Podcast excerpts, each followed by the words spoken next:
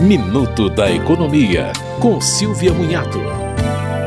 O Tribunal Superior do Trabalho validou o acordo feito entre duas confecções de Sergipe e seus empregados para que eles trabalhassem 11 sábados para poderem folgar nas semanas do Natal e do Ano Novo. O Ministério Público do Trabalho contestou os acordos, alegando que as empresas estavam fazendo banco de horas sem prévia negociação coletiva, como manda a lei. Mas o tribunal disse que os acordos foram individuais, para trabalho em dias específicos, com compensação em um período favorável aos empregados. Já o banco de horas seria caracterizado pela habitualidade da prestação de horas extras.